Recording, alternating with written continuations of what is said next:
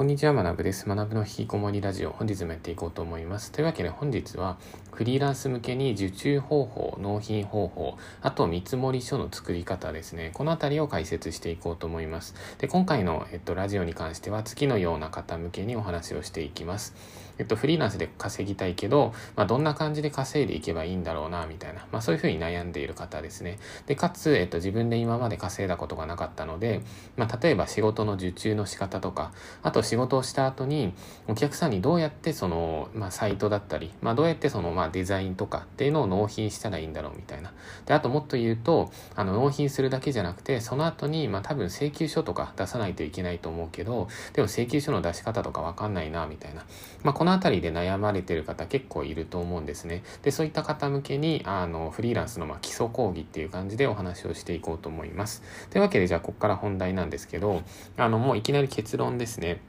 あの、何かっていうと、フリーランスは、えっと、仕事受注の流れとかですね、これを、えっと、学ぶ必要っていうのは一切ありません。だから、えっと、今回のタイトルっていうのが、まあ、ちょっと釣りっぽい感じに聞こえてしまったら申し訳ないんですけど、でも、えっと、受注方法、納品方法、見積書の作り方、まあ、このあたりって、あの、正直別に勉強しないでいいというか、あの、強いて言うんだったら、本当にあの、見積書と請求書の作り方っていうのを、あの、今日このラジオでも一瞬で解説をするので、まあ、そこだけ頭に入れておけば、もうそれで完了なんですね。だからこれ以降はもう何も迷う必要ないです。なんでかっていうと、あの、仕事しながら学んでいけばいいだけなので、なんか、あえてそんな時間をかけて勉強する場所ではないんですね。だから、えっと、まあ、強いて言うんだったら2つだけ、見積書と請求書。まあ、ここだけは、まあ、最低限分かってないと、まあ、恥をかくというか、あとたまになんか見積書とか請求書、結構フォーマット間違えてる人とか、あとなんか普通 PDF で送るんですけど、なんか Excel ファイルのまま送ってくる人とか、まあ、いたりするんですけど、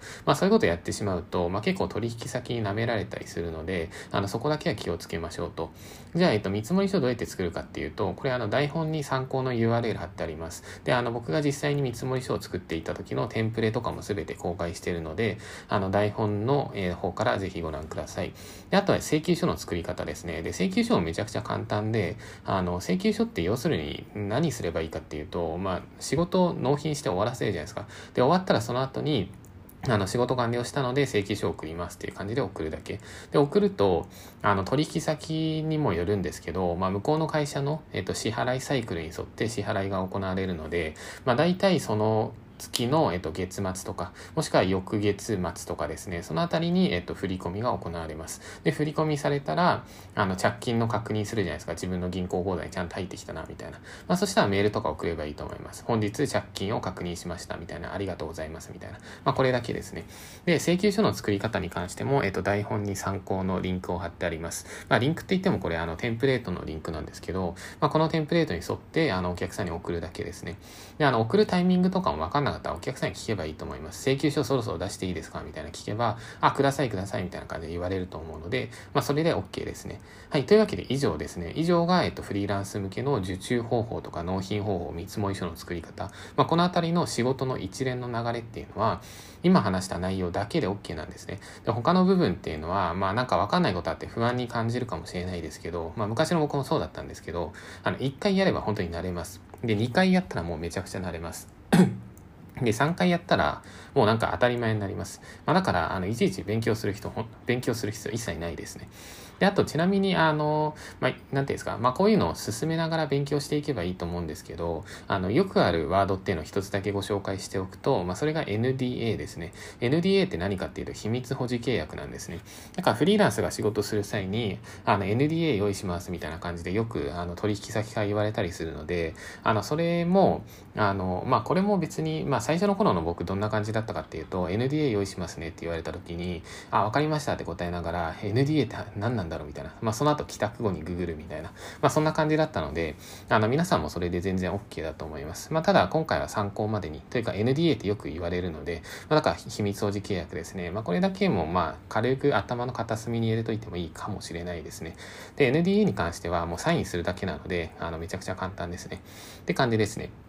で、あの、もう少し、あの、話深掘りしていって、あの、ここまで聞いた方で、あ、そうなのか、みたいな。じゃあ、見積書と請求書と、えっと、NDA か。ここだけ頭に入れとこう、みたいな。まあ、思いつつも、でも、それでも、やっぱり不安だなって感じる方も多いと思うんですね。で、あの、まあ、ちょっと厳しめの意見を言ってしまうと、あの、そういうマインドだと、結論として成果出しづらいと思います。なんでかっていうと、あの、そういうふうに分からないことに対して不安を感じてしまう。まあ、当たり前で、まあ、人間はそうなっちゃうんですけど、でも、そうなると、あの、まあ、それでも不安だけど挑戦するっていうのがすごいいいやり方で、あの、もうとりあえずぶつけ本番というか、もうやって当たって砕けろみたいな、まあ、それでいいと思うんですね。でもその一方で当たって砕けろっていう感じでできない人っていうのは、新しい挑戦をする前に必ずマニュアルを求めるんですね。例えば何か勉強したいってなったら、じゃあどっかのスクール行こうみたいなっていう感じで、もうその都度こうお金を払って課金をしていくみたいな。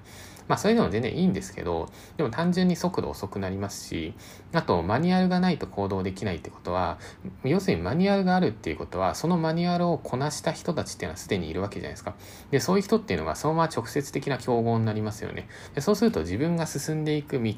道の先には常に先行者がいて、そこで競争になるわけじゃないですか。まあ、だから、まあそういった点でも結構その、なんていうんですかね、マニュアルに頼りすぎるとか、あとまあロードマップに頼りすぎるとかっていうのはあんまり良くないと思うんですね。僕自身もまあマニュアルとかロードマップとかよく作っているので、あのなんかまあそういうのを作りつつこういう話するのはどうかなとは思うんですけど、まあただ事実だと思うので、あの僕のロードマップとかもあの参考程度、すいません、めっちゃ噛んだんですけど、参考程度にっていう感じですね。で、はこんな感じなのかみたいな頭のなんか片隅に入れながら、じゃあ自分はこういうやり方してみようかなみたいな。まあそんな感じで全然いいと思うんですね。はい。というわけで、えっと、以上が前半パートです。一旦まとめますね。えっと、フリーランスは受注の流れとかっていうのを学ぶ必要はありませんっていう話をしました。で、結論としてこれ、流れとかって案件ごとに異なるので、まあその都度お客さんに、まあ聞いてみるとか、もしくはお客さんの雰囲気に合わせていくとかっていうところですね。でも初心者の方っていうのは全然わからないと思うので、まあ最初も絶対に覚えておくべきが見積書と請求書、これだけですね。で、あの、これの2つのやり方については台本に全てリンク貼ってありますので、まあそれを読んでいけば、まあの問題ないと思います。という感じで以上が前半ですね。で、後半に関しては、えっと、前半部分では仕事の進め方とかって勉強する必要ないですよって話をしましたよね。で、後半に関しては、フリーランスをやっていくんだったら、本当に僕が心の底からこの一つだけはマジで勉強しといた方がいいっていう、まあそういう話があるんですね。で、そこだけ話して今回終わりにしようと思います。一旦チャプター区切ります。はい。というわけで、チャプター2ですね。で、ここからは、まあ僕は普段なんか、あの、何か行動する前に勉強とかそんないらないですよ、みたいな。例えば以前になんか仮想通貨のトレードとか、仮想通貨の投資とか、まあ僕はどういうふうに勉強してるかっていうと、まずはお金をぶち込むみたいな、まあそういう話をしていて、で、これっていうのは昔アフィリエイトを勉強した時もそうだったんですね。僕はあの、初日にアフィリエイトの広告費20万使ったんですよ。当時大学生だったんですけど。で、20万全部吸っちゃって、わ、やばいみたいな絶望したんですけど、でもそういうふうに、まずやってみる。で、まずもう大きめでもいいから失敗してみる。そうすると悔しいから人で頑張るんですね。だから、あの、当たって砕けろって全然いいと思うんですけど、まあ、ただ当たって砕けろでやり続けた人生っていうのは僕だったんですけど、まあ、そこで唯一、あ、これ本当に痛い失敗したなっていう思った時があったんですね。で、それが何かっていうと、えっと、株式会社の仕組みをしっかり勉強せずに、えっと、会社を作った時ですね。で、僕以前に、えっと、起業していて失敗してるんですけど、まあ、それで、まあ、なんで失敗したかっていうと、まあ、ある種内部で、まあ、揉めたみたいな感じなんですね。で、その際に、あの、まあ、僕と同じ失敗をこれ聞いてる皆さんには繰り返してほしくないので、あの、これからフリーランス目指す方っていうのは株式会社の仕組みっていうのも、えっと、最低限覚えておいた方がいいです。でも、えっと、じゃあなんでフリーランスなのに株式会社のことを勉強しないといけないのって思うかもしれないんですけど、あの、結局フリーランスで、収入が上がっていったら、ほとんどの人って多分株式会社にすると思うんですよ。そっちの方が、えっと、税率が下がるので。だから、えっと、その点でも覚えておいた方がいいし、あともう一つこれよくあるんですけど、フリーランスで何かやっていくときに、あの、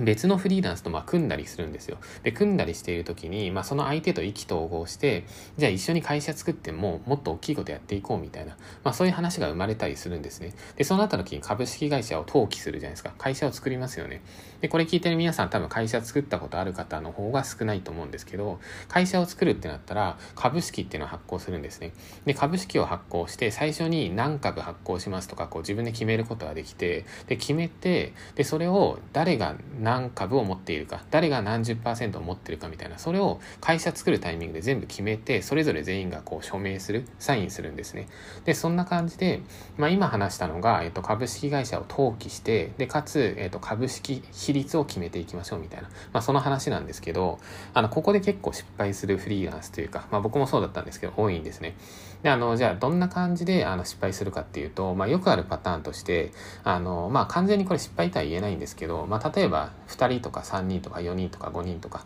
まあ大体2人3、まあ大体3人4人ぐらいかな。3人4人ぐらいで会社を始めるっていうパターンが多かったりするんですけど、3人4人で始めました。その際に、えっと、株式比率っていうのをきれいに3等分とか、もしくはきれいに4等分するんですね。だから、あの、まあ、こういうやり方をすると、結局、じゃあ誰がトップで誰が意思決定するんですかみたいな。まあ、こういうのがわかんなくなっちゃったりするので、あの、だから僕は均等に分割して会社をスタートするっていうのは良くないと思います。あの、逆に、ちゃんと上下関係を作る。例えば、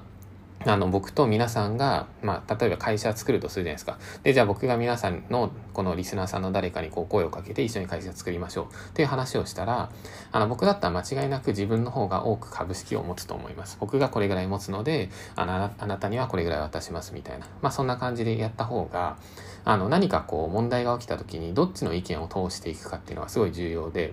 で、僕だったらまあそうしますって感じですね。で、えっと、一方でそのよくある失敗パターンの、まあ一つ目っていうのが今言ったその均等に分割しちゃうって話で、で、もう一つのパターンっていうのが、あの、まあなんか何人かでこう組んだ時に、まあ一人だけ結構会社とかに詳しい人がいて、で、その人が自分にだけ有利な、あの仕組みで会社を作るみたいな感じですね。で、まあ具体的にどんな感じかっていうと、まあた、例えばなんですけど、じゃあ僕と、あとこのじゃあこのラジオを聞いてるリスナーさんのうちから、まあ3人の方をピックアップして、で、それで僕と一緒にまあ会社を作るみたいになるじゃないですか。で、なってきたら多分知識とか経験の面では僕の方がまあ上になる場合が多いと思うんですね。で、そういう時に僕が仮にうまくこう会社を支配したいんだったら、どういう感じで会社を作るかっていうと、もちろんまあこういう悪いことはしないですよ。でも、あのぶっちゃけ知識があると知識があるとこういうことできちゃうのでどうやってやるかっていうのを話すと例えばえっと 3, 3名の方僕は誘うじゃないですか。で、その方に、えっと、10%ずつ株式渡すんですよ。10、10、10みたいな。で、それで10%渡すと、えっ、と、30%ですよね。で、残りの70%は僕が全部持ちます。で、こんな感じでやると、あの、株渡された人ってのは嬉しいじゃないですか。創業者で、しかも、まあ、役員ですよ。で、しかも、えっ、と、僕と一緒にこう、会社をやるってなった時の、あの、なんか、まあ、代表の社員というか、になるわけじゃないですか。で、結構、モチベーションも上がると思うんですね。で、上がるんですけど、まあ、ただ、えっと、一つデメリットというか、まあ、リスクっていうのがあって、まあ、結局僕が70%持ってるじゃないですか。で、僕が70%持ってるってことは、それって要するに、あの、あれなんですね。僕が全ての支配権を持ってるので、まあだから誰かをこう解雇したいとか、誰かの給料をこう何か変更したいみたいな。まあ給料っていうか、その役員とかに対しては、まあ役員報酬っていう感じで収入が支払われたりするんですけど、その役員報酬とかも僕の方で結構操作できちゃったりするんですね。だから最初の1年間ぐらいは、その3人の人にこう例えばめっちゃ働いてもらうじゃないですかもう一緒にこう未来を作っていきましょうみたいなでめっちゃ働くみたいなで会社の業績上がってきたらあじゃあこの会社そろそろ乗っ乗っ取るかみたいなもちろん僕こんなことやんないですよあのでもあくまでこういうことはできちゃうんですよ、まあ、だからお話をしていますなのであの皆さんも、まあ、この先フリーランスを目指していくとかフリーランスになった後に誰かと一緒に組むってなった時にまあこういうなんか、あの、誘いが届いたりするんですよ。で、それでそこに乗っかってしまって、で、自分が不利な状況で契約をしてしまうみたいな。まあそうすると、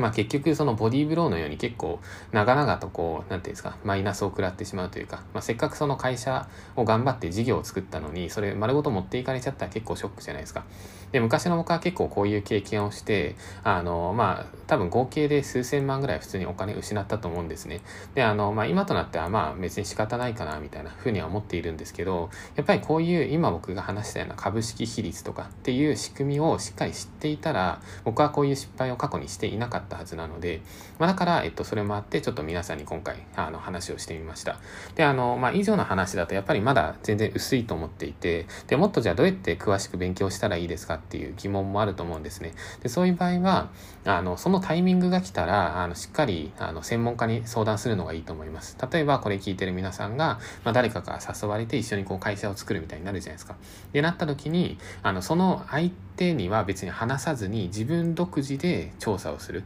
で、あの、株式会社を設立するエージェントとかいっぱい世の中にあるので、まあそういう場所に、まあ有料とかでもいいからしっかりこう相談して勉強する。で、それでどんな感じでやるかっていうと、今こう友人と一緒にあの会社を作ろうと思っていて、で、株式会社を作りたいと。で、株式の比率とか給料とか、まあそのあたりを、こう今話し合いをしているみたいな。ってなった時に、あの、どんな感じで決めていけばいいかとか、あとは、その、なんだ、比率とかっていうのをなんかどういう比率にすると一番いいかみたいな、まあ、そのあたりをあのエージェントとか、まあ、その専門家の方とかにあの相談をしていく。って感じがいいんじゃないかなと思います。あのその誘ってくれた友人と一緒にその相談に行くっていう感じでもいいんですけど、まあ、でもそうするとそのパートナーが隣にいるとお互いにその本音で言いづらくなっちゃったりすると思うので、まあ、だから僕がもしあの皆さんに本当にアドバイスをするんだったらあの自分一人で相談しに行ってみる。でそそうすることによって本当に自分の成長にもなると思うしあの知識も経験も増えると思うのでだからもし会社を作るっていうタイミングがあったらあのしっかり、まあ、有料でもいいからお金払ってでも専門家に相談しましょうっていう感じですね。はい、という感じで以上が、えっと、後半ですね。株式会社の仕組み。特に株式比率に関しては、あの、フリーランスでもしっかり勉強しておきましょうと。まあ、ただ勉強すると言っても、そのタイミングが来たらでいいので、あの、ちょっとこの話だけ頭の片隅に入れておいてください。はい、という感じで今回以上ですね。あの、フリーランス向けにちょっと仕事の取り方とか、受注とか、納品とか、見積書の作り方とか、まあ、そのあたりを中心に話しながら、あの、法人設立の注意点までちょっと網羅して話してみました。という感じで以上ですね。で、最後にじゃあ一瞬だけ雑談をすると、えっと、夫、